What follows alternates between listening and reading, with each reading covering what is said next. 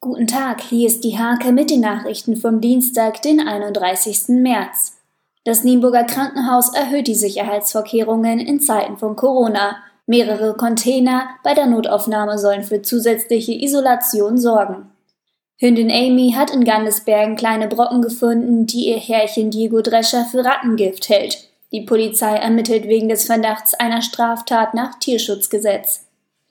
Aufgrund eines Küchenbrandes in Stolzenau mussten die Feuerwehren am späten Sonntagnachmittag ausrücken. Das Feuer soll ersten Vermutungen nach in der Dunstabzugshaube entstanden sein.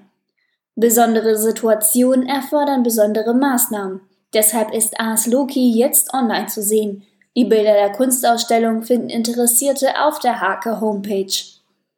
Durch Corona müssen sämtliche Sporteinrichtungen aktuell geschlossen bleiben. Die Hake und der Landessportbund beantworten Fragen von Vereins- und Vorstandsmitgliedern, die derzeitig wichtig sind.